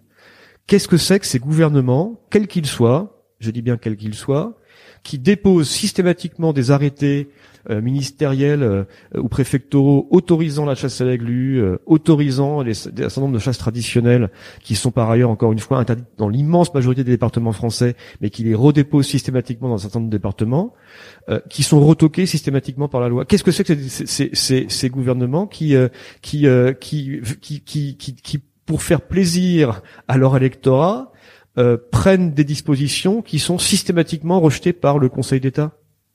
Mais là, je sais pas. Enfin, c'est pas possible. On peut pas faire ça. Qu'est-ce que c'est que ces gouvernements qui, qu'est-ce que c'est ces gouvernements qui dénoncent celle de 114, mais qui utilisent leurs images pour prendre des arrêtés de fermeture d'abattoirs? Hmm. Mais c'est quoi ce délire? Hmm. Donc, on parlait de schizophrénie, mais la schizophrénie, euh, euh, elle est jusqu'au plus haut de l'État. et, et, et c'est pour ça que l'engagement de l'ONG, de l'association avec plein de défauts par ailleurs qu'elles peuvent avoir, hein, euh, parfois dans leur radicalité, euh, euh, est, et me semble absolument essentielle parce que elle est dénuée, enfin elle est claire, elle est, elle est engagée, elle est ferme, elle est directe. cet engagement, c'est ces prises de position, cette prise de position, et donc elle permet de peser, de faire évoluer les choses c'est, c'est, je ne, j'ai du mal souvent à voir ça, euh, même au plus haut niveau de l'État. Euh, et c'est une forme, ça a été une forme de déception dans mon engagement politique au niveau national, hein, je dis bien au niveau national, parce qu'au niveau local, c'est quand même plus, les choses sont plus simples. Mm. Donc tu reparlais des abattoirs. J'ai un dernier sujet que je voulais voir avec toi, c'est l'étourdissement. Il y a bon, une espèce de polémique autour de l'abattage rituel que les vétérinaires connaissent bien, que le grand public connaît un petit peu moins. À un moment, il y a le, le, le CFCM, donc le Conseil français du culte musulman, qui, euh, qui refuse l'étourdissement avant saigné, mais qui a aussi pu dire que l'animal souffrait moins quand il était euh, signé directement. Donc il y a eu des missives qui ont été envoyées aux sacrificateurs musulmans. Ma question, c'est comment on mène ce genre de combat euh, de manière constructive et apaisée en France aujourd'hui, sachant que c'est un sujet euh, voilà hyper explosif. Alors, la missive dont tu parles, je l'ai vue, je l'ai lue, et j'ai envoyé un courrier au président du CFCM. J'étais député à cette époque-là. je pense que cette missive doit dater de 2020 ou 2021. C'est une missive qui est, euh, enfin, euh, enfin, qui n'a aucun sens. Enfin, elle a un sens uniquement religieux, mais elle a aucun sens euh, en termes de elle a aucun fondement scientifique, mm. aucun. Euh, voilà. Donc euh, affirmer euh, ex abrupto que saigner un animal c'est moins douloureux pour lui que de l'étourdir préalablement à l'égorgement. Enfin, je veux dire, c'est une blague, quoi. Enfin, c'est c'est de la fake news. C'est mm. c'est c'est complètement faux. Ça, c'est le premier point. J'ai jamais eu de réponse. Hein au courrier que j'ai envoyé au CFM, bah, enfin évidemment, enfin, parce que je demandais une argumentation. J'étais extrêmement intéressé à connaître les études euh, qui dont il parlait, qui prouvaient sur lesquelles était basé, sur lesquelles était basé son, son, son courrier. Donc évidemment, il y a, y a rien qui, qui prouve ça. Le, le je, je je voudrais pas qu'on limite le sujet au culte, enfin au culte musulman. Bien sûr, oui. Hein, parce que ça aussi, c'est une façon, euh, c'est, c'est, ça n'est pas juste, ça n'est pas vrai. C'est également les juifs qui euh, pratiquent euh, mm. euh, l'abattage sans étourdissement. et sur ces questions, ce sont les partis politiques qui se sont, enfin c'est le parti politique qui s'est emparé de ce sujet, qui en a fait une thématique antisémite ou islamophobe. et là encore, il faut prendre du recul, je pense, sur cette question-là. La question, c'est pas d'être antisémite ou islamophobe, bien sûr que non. Et c'est évidemment euh, pas mon cas. C'est-à-dire la question se pose même pas en ce qui me concerne. Euh, c'est euh, est-ce que l'animal souffre? Oui. Est-ce que d'autres pratiquants de ce culte ou d'autres pays pratiquant ces cultes procèdent différemment? Oui. Là encore, le vrai motif, c'est un motif de business. on mm. va rentrer dans le détail du raison de business, mais c'est un motif de business aussi. Alors pas que, quand tu dis qu'ils le pratiquent autrement dans d'autres pays, c'est ça se passe comment? Eh ben, il y a des pays dans lesquels on pratique l'étourdissement euh, préalablement euh, à l'égorgement. Oui, mais moi j'étais euh, dans un abattoir euh, rituel à l'île de la Réunion euh, bah, quand j'étais à l'école, hein, le, le, stage obligatoire, et ils étourdissaient euh, alors que c'était un sacrificateur musulman. Eh ben voilà. Mm. Eh ben voilà. Donc donc si tu veux, c'est c'est il y a il y a aucun texte ni juif ni musulman qui indique et de manière claire, factuelle. Qui indique de manière claire et factuelle mm. que l'animal doit, être sacrifié comme ça. Être sacrifié comme ça euh, ou que l'animal doit souffrir préalablement à, au fait, à, sa mort. Enfin, aucun. Donc il n'y a pas de fondement. Et c'est pour ça que l'analyse et l'analyse de ces textes et euh, leur interprétation est sujet à modulation de la pratique d'un pays à un autre. Voilà. Euh, bah, il suffit de le savoir. Et après on peut discuter. Alors après on peut discuter théoriquement. Ouais. parce que parce que c'est évidemment un sujet qui est un sujet éruptif. Bien sûr. Euh, et euh, et qui euh, génère effectivement euh, qui génère des des des des des, des, des, des débats extrêmement violents. Mm. malheureusement, comme c'est souvent le cas d'ailleurs en matière de conditions animales. Donc pour rebondir sur tous ces sujets dont on vient d'évoquer, et tu l'as dit tout à l'heure, tu as été rapporteur général de la proposition de loi de 2021 qui visait à lutter contre la maltraitance animale et qui confortait le lien entre les animaux et les hommes. On aurait pu faire plus simple. Hein. je souhaitais que ça s'appelle la, loi contre pour, en faveur du bien-être animal et ça m'a été refusé. Et pourquoi? Parce que il n'y a pas de bien-être animal. Je, je sais pas moi qui le dis. Oui, oui, j'entends. C'est mes interlocuteurs. C'était un terme qui était quoi? trop vague. Ça n'existe pas. Ça n'existe pas. La bientraitance animale, oui. Position de l'ordre des vétérinaires français. Je le rappelle. Attention, je le dis clairement. Euh, le bien-être animal, l'ordre des vétérinaires, l'ordre national des vétérinaires, euh, hmm. non. La bientraitance, oui. Oui. ça, dit beaucoup. Hmm. Ça dit beaucoup sur l'état d'esprit hmm. au XXIe siècle. Euh, euh, que peut avoir euh, que qu'ont les, les, les, entre guillemets les, les représentants de la profession vétérinaire en France. Mmh. Oui, tout à fait, tout à fait. Donc voilà, elle, elle, elle, aurait voulu s'appeler la loi euh, pour la pour améliorer le bien-être animal et donc elle s'est appelée la loi gna gna gna gna gna gna gna que j'ai cité. Si tu te souviens, si tu te souviens du nom de la loi, là moi je m'en souviens pas. Hein. Je me suis fait un petit, une petite anti-sèche, tu sais. J'aurais été rapporteur général, mais je me souviens pas du nom de la loi. Bon, qu'est-ce qu'elle contient cette loi? Bah, elle contient plein d'avancées extrêmement euh, intéressantes et puis elle a plein de trous dans la raquette aussi. Hein, je oui, euh, voilà. on y viendra après. J'ai une question là-dessus, effectivement. mais qu'est-ce qu'elle contient? Bah, elle contient, euh, elle contient pour les pour les pour les les mesures les plus emblématiques, l'arrêt de la vente d'animaux en animalerie, ce qui m'a valu des remarques très désagréables de vétérinaires qui était vétérinaire d'animalerie. Euh, elle, m'a valu euh, d'autres remarques sur euh, la question euh, de la captivité des cétacés dans les parcs aquatiques, qui m'a valu la remarque de député de vétérinaire, de, de, de, de, l'arrêt de la présence d'animaux sauvages dans les cirques itinérants, qui m'a mhm. valu la remarque de vétérinaire. On peut pas plaire à tout le monde et c'est heureux. Hein. Voilà. non, mais c'est pour dire, c'est voilà, c'est c'est c'est c'est normal. Je, oui. je comprends parfaitement. Je comprends parfaitement. Euh, L'arrêt de la de, de la euh, démonstration euh, sur dans des plateaux de télévision ou sur des dans des discothèques de d'animaux, mm le un certificat de connaissance qui vaut ce qui vaut. Fermez la, pour pouvoir, la parenthèse mm. pour pouvoir détenir un animal de compagnie la, le renforcement euh, assez massif des sanctions pénales en cas de maltraitance. D'ailleurs, je vois, je vois avec beaucoup de satisfaction que ça commence à il commence à prendre du lourd. Euh, ceux qui s'amusent à faire les, les, idiots ou les cons pour. Euh, oui, j'ai vu ça là à Strasbourg. Il y en a un qui a pris hein plusieurs mois de prison ferme d'ailleurs. Mm. Voilà, pas mal de mesures, mais qui vont concerner uniquement, enfin uniquement, c'est déjà pas mal, les animaux de compagnie et la faune sauvage captive. Et, euh, et, bien sûr, euh, les trous dans la raquette, ben voilà. Tout oui, alors les trous dans la raquette, euh, c'est euh, c'est bah, tout ce qui il manque l'élevage intensif, lobby de l'agriculture, la faune sauvage non captive, lobby de la chasse, la faune marine, lobby de la pêche, l'expérimentation animale, lobby de l'industrie pharma et de la cosmétique, la corrida, on en a déjà parlé. Donc pourquoi ces trous dans la raquette?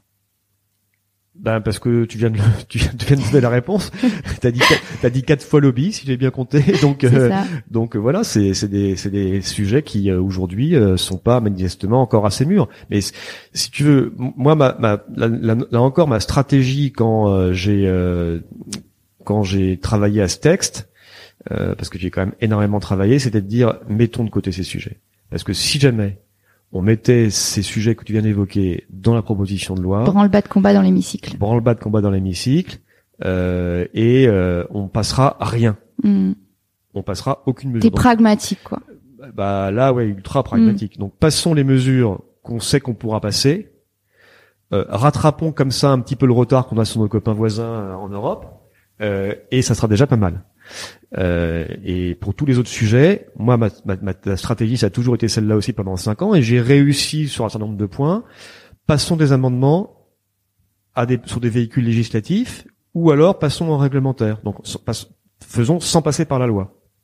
Je donne deux exemples. La coupe de queue ou la, castration à vif des porcelets. Voilà. J'ai dit à, à l'époque au ministre, euh, c'était Didier Guillaume, Didier, on n'arrivera pas euh, par la loi, ça laisse tomber, ça, va- ça va partir dans tous les sens, on va avoir 3000 amendements et on va diverger sur l'élevage intensif et tout le truc. Donc, réglementaire, c'est fait, c'est un exemple. Ou alors passons par la loi, mais sur des choses qui euh, sont relativement consensuelles et vont pas forcément être compris par tout le monde, par tous les députés présents dans la présents dans Oui, la salle. Bah oui, bah c'est le jeu Système D. c'est le jeu. Ouais. et, et ça a été le cas, par exemple, de la création euh, par amendement euh, de la d'un groupe euh, du groupe français euh, d'application de la règle des trois R, réduire, raffiner, remplacer, en Mhm. expérimentation animale. C'est génial. Voilà, on a réussi à dire, on va commencer par mettre en place cette, ce groupe de réflexion Ouais. et d'action pour euh, accélérer la prise en compte de euh, des trois R en, en expérimentation animale. C'est fait, ça existe. Il y a, deux, il y a plus d'un million d'euros de budget. Je participe aux travaux, c'est extrêmement intéressant. Il y a des il y a des bourses qui sont données aux chercheurs les plus vertueux qui appliquent, euh, qui pour accélérer la prise en compte des trois R dans leurs recherches.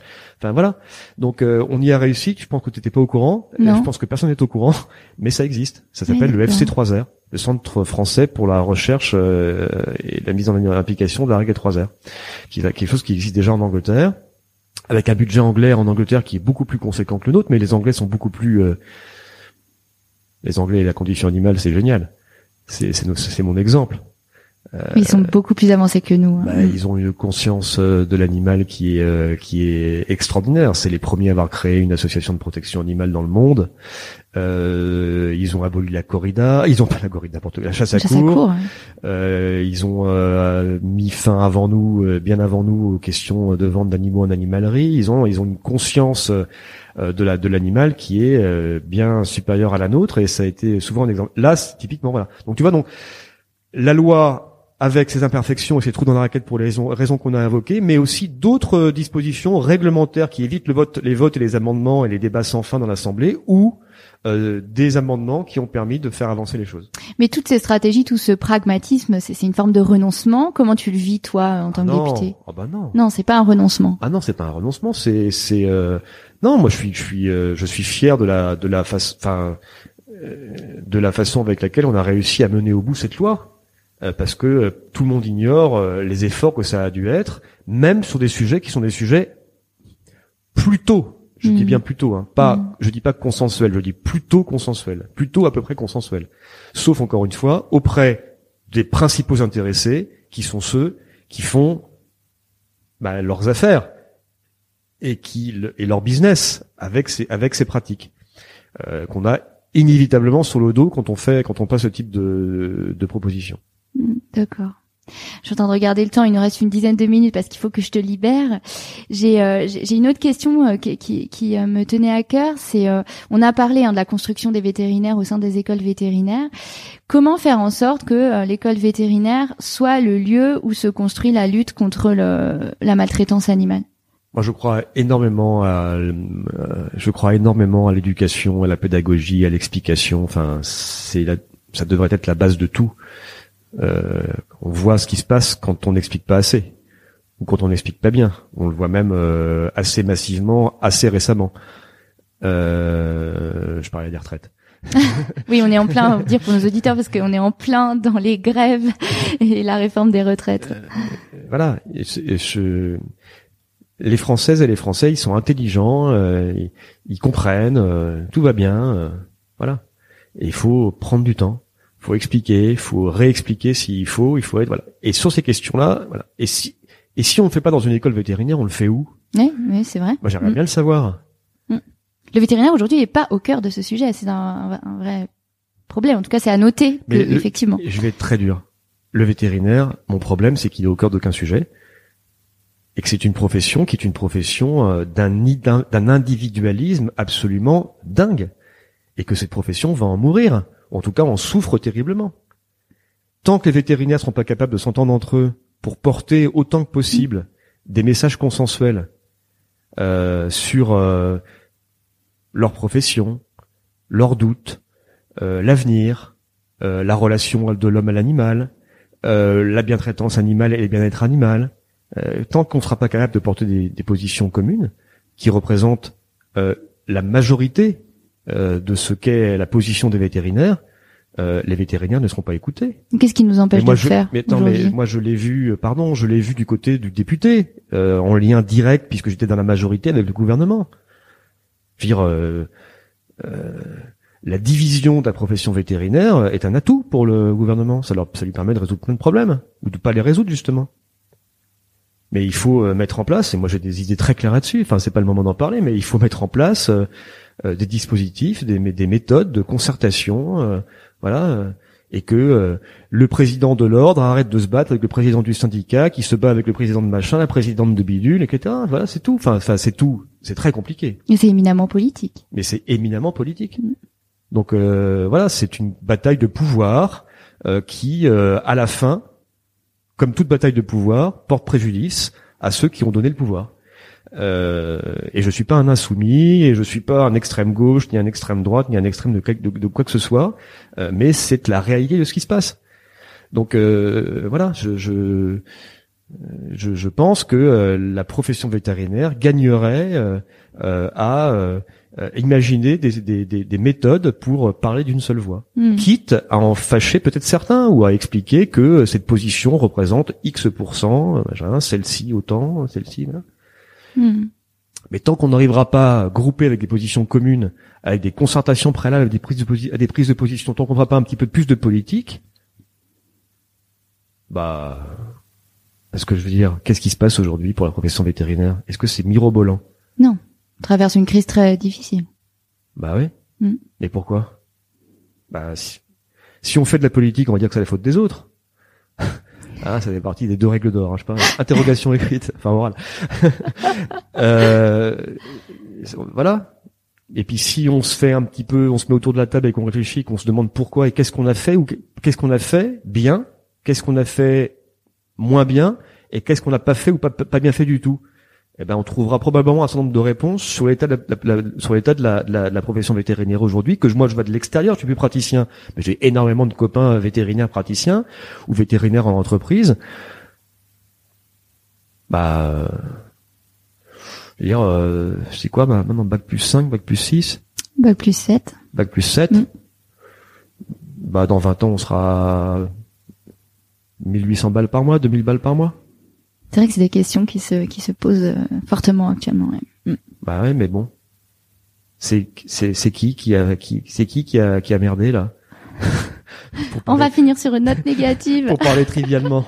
voilà, non mais je veux dire moi enfin si on doit finir sur une note positive, ça sera, ça sera pas un effort pour moi de finir sur une note positive. La note positive c'est que il faut il est pas trop tard pour prendre son avenir en main. Je pense qu'il y a matière à le faire et que euh, et que simplement il faut il faut vouloir le faire et il faut faire son introspection. Vête futur, super belle idée. C'en est où? Tu- mais, sais toi bah, moi j'y ai participé, j'ai énormément aimé l'initiative, mais c'est vrai que là ça- on n'en Ah bah, entend plus parler. Ah bah Mm, ouais tiens c'est marrant c'est bizarre et voilà donc euh, c'est voilà tout est comme ça donc euh, parce qu'il y a dû y avoir un machin qui s'est frité avec bidule enfin j'en sais rien enfin bref à voir et, euh, je suis, moi je suis pas moi je suis pas du tout un homme politique hein. D'ailleurs c'est très c'est bien que j'ai tourné la page parce que Et Le discours langue de bois, c'est pas ton truc. j'avais, hein. j'avais- tendance à mettre des gens à dos, ce qui va être le cas probablement s'ils écoutent ce, ce, ce podcast. Euh, et, euh, et donc, euh, je, parce que je sais plus ce que je disais du coup. On était en train d'essayer de finir sur notre positif, mais du coup, je vais te reposer Oui. la question. En fait, Qu- qu'est-ce que tu dirais aux jeunes vétérinaires pour qui cette notion de bien-être animal, c'est une valeur forte, qui ont besoin d'un peu de positif dans leur profession et qui ont, qui ont besoin que, que ces valeurs-là soient au cœur de leur pratique? mais formez-vous. Je leur dis, c'est un sujet absolument passionnant, qui a changé ma vie, qui a, qui a, qui a, qui qui a changé ma vie par par la par la richesse de la thématique. Les animaux, c'est extraordinaire. C'est un thème politique, social, sociétal, philosophique, moral, scientifique évidemment. Mm. Et cette approche scientifique de la question du bien-être animal est une approche absolument passionnante. Euh, et, et qui, qui mieux que les vétérinaires peuvent faire ça? Là, je fais pas de la, du vétérinaro, vétérin- du corporatisme Mhm. débile. Je, je, ne- je, je n'ai pas la réponse. Je pense que ce sont les vétérinaires qui sont les mieux à mieux même, placé. les ouais. mieux placés pour s'occuper de ça. Vraiment. Il y a plein d'autres sujets sur lesquels c'est pas les mieux placés. Mais sur celui-là, ce sont les mieux placés. Il n'y a pas de bien-être sans santé pour commencer. Mm. Et donc, la santé puis le bien-être, qui est un le stade ultime du, du sentiment de, de, de la santé et de l'épanouissement, est, est un sujet qui doit être préempté par les vétérinaires. Sujet passionnant. Il faut se renseigner, l'apprendre. Euh, c'est un sujet complexe. Ça réclame beaucoup, beaucoup de travail, mais ça c'est un sujet d'un, de, de- de- qui peut permettre de se faire, de, de s'épanouir, même dans une pratique, même dans une pratique clinique. Mm. Voilà. Votre regard sur l'animal change, votre, vos gestes changent, vos pratiques changent, vos paroles changent. Euh, votre relation probablement au propriétaire va changer euh, ou à l'éleveur. Euh, voilà. Et, et donc je leur dis, je, je leur, je, le- je leur, je leur dis, euh, allez-y, faites-le parce que vous allez, c'est un sujet dans lequel vous allez inévitablement vous épanouir et dans lequel vous allez pouvoir trouver aussi des débouchés professionnels Je savais qu'on allait réussir à finir avec une note positive. mais qu'il faut, euh, mais qu'il faut inventer. Et, et je dis euh, à ces étudiants, poussez, poussez, poussez pour que dans les écoles vétérinaires, euh, rédigez des pétitions, demandez des formations. Euh, une formation pluridisciplinaire sur la question du bien-être animal, qui est une matière Mais pluridisciplinaire. soyez proactifs. Voilà, Mm. et demandez ça, activez-vous, euh, et ça va marcher parce que c'est devenu un sujet inévitable.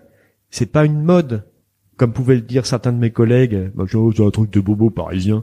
Euh, non, c'est pas un truc de bobo parisien. C'est un truc qui euh, qui parle à tout le monde. Mm.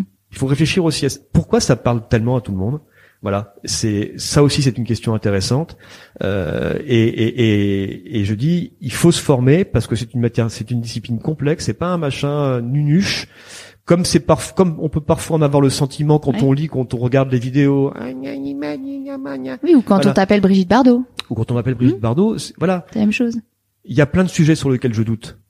Plein. Dans ma vie personnelle, dans ma vie euh, professionnelle. Je ne, je n'ai jamais douté de l'intérêt, de l'importance de cet engagement. Jamais. Je suis Mhm. sûr que j'ai raison. Et que tous ceux qui travaillent sur ces questions-là, de façon, encore une fois, posée, euh, avec des fondements scientifiques, ils ont raison. Parce que c'est un sujet qui, c'est irréversible. C'est pas une mode Mm. la prise de conscience euh, de la de ce qui doit être la relation qu'on entretient avec l'animal et avec la biodiversité, avec l'altérité au sens large, avec l'animal, avec la nature, avec l'environnement, est un sujet éminemment moderne qui ne qui ne fait que croître pour les raisons les tristes raisons qu'on connaît. Et donc il faut s'en, il faut s'en saisir et le vétérinaire est évidemment sur toutes ces questions. Voilà. Mais encore faut-il le former. Donc demandez à être formé. Voilà. C'est un bon conseil. Est-ce qu'il y a quelque chose qu'on aurait oublié et que tu aurais envie d'ajouter? Non, je vous remercie de m'avoir invité, de m'avoir donné la parole si longtemps. J'espère que les auditeurs vont pas couper après trois minutes. Non, non, je Mais pense voilà, pas. non, ce que je voulais, moi, ce que je voulais dire au, au veto, c'est que je suis plus praticien depuis longtemps. Voilà, mais que quand quand j'ai quand j'ai travaillé, que j'ai créé la campagne vétérinaire pour la vie, puisque c'est c'était moi qui étais euh, à l'origine de cette campagne. Ah, c'est Euh, vrai Vétérinaire pour la vie, Ouais, ouais. ouais. c'est- Ah, c'est marrant ouais. ça. Euh, Toutes les voitures avaient ça à Alfort à mon époque, collé Ouais. en autocollant derrière. Ouais, je me, je me, c'est moi qui ai qui ai pensé à cette campagne et qui l'ai euh, travaillé, qui l'ai initié, qui ai réussi à la à la à la, à la, à la vendre, oui, à Mhm. la vendre à l'ordre des vétérinaires à l'époque. Euh, je savais pas à quel point ça aurait du sens après avoir quitté depuis si longtemps la profession vétérinaire. Je, vraiment, je, enfin, je, je, je pense que quand on est vétérinaire, c'est pour la vie. Et même quand on est le deuxième personnage de l'État, comme les Gérard Larcher, Ouais. que j'aime bien. Euh, on n'a pas les mêmes opinions politiques, mais je trouve que c'est quelqu'un d'ex- d'extrêmement intéressant et cultivé euh, et très modéré. Euh, Ah, faut que tu me donnes son eh ben, contact. eh ben, eh ben, il- eh ben, eh- eh ben, il est encore vétérinaire. Ouais. vois on est vétérinaire pour la vie, et donc, je et donc, moi, je, je, je, suis pas encore, je suis encore en âge de, de, de, travailler beaucoup et de raisonner. Et si je peux, d'une façon ou d'une autre, aider cette profession sans qu'on me renvoie systématiquement dans la figure que je suis plus vétérinaire praticien, donc j'ai pas mon mot à dire, bah, j'en serais très heureux. Hmm. Ouais, c'est de moins en moins en vogue de faire ce genre de choses. Maintenant, on est quand même vraiment dans une démarche où justement on revient à ce vétérinaire pour la vie, quoi quoi qu'on fasse. Hein. Ouais. Merci Loïc pour ce riche échange. Euh, on sent que la cause animale t'est chevillée au corps et c'est tellement euh, cohérent que ce soit un vétérinaire qui porte euh, ces combats-là politiquement. Tu nous as donné pas mal de pistes de réflexion sur la relation du vétérinaire à l'animal et même si c'est clivant, je trouve ça chouette de repartir avec tout un tas de pensées qui vont infuser et nous faire cogiter un peu. Alors merci pour ça. Au revoir Loïc. Au revoir, merci à vous. Si vous avez aimé cet épisode, n'hésitez pas à le partager à vos amis à vos collègues, à tous les vétérinaires que ça peut intéresser et ou à lui laisser 5 étoiles. Ça aide vraiment ce podcast à se faire connaître et à se développer. Il me reste à vous souhaiter une très belle journée et surtout prenez soin de vous, de votre famille, de vos collègues et de vos patients.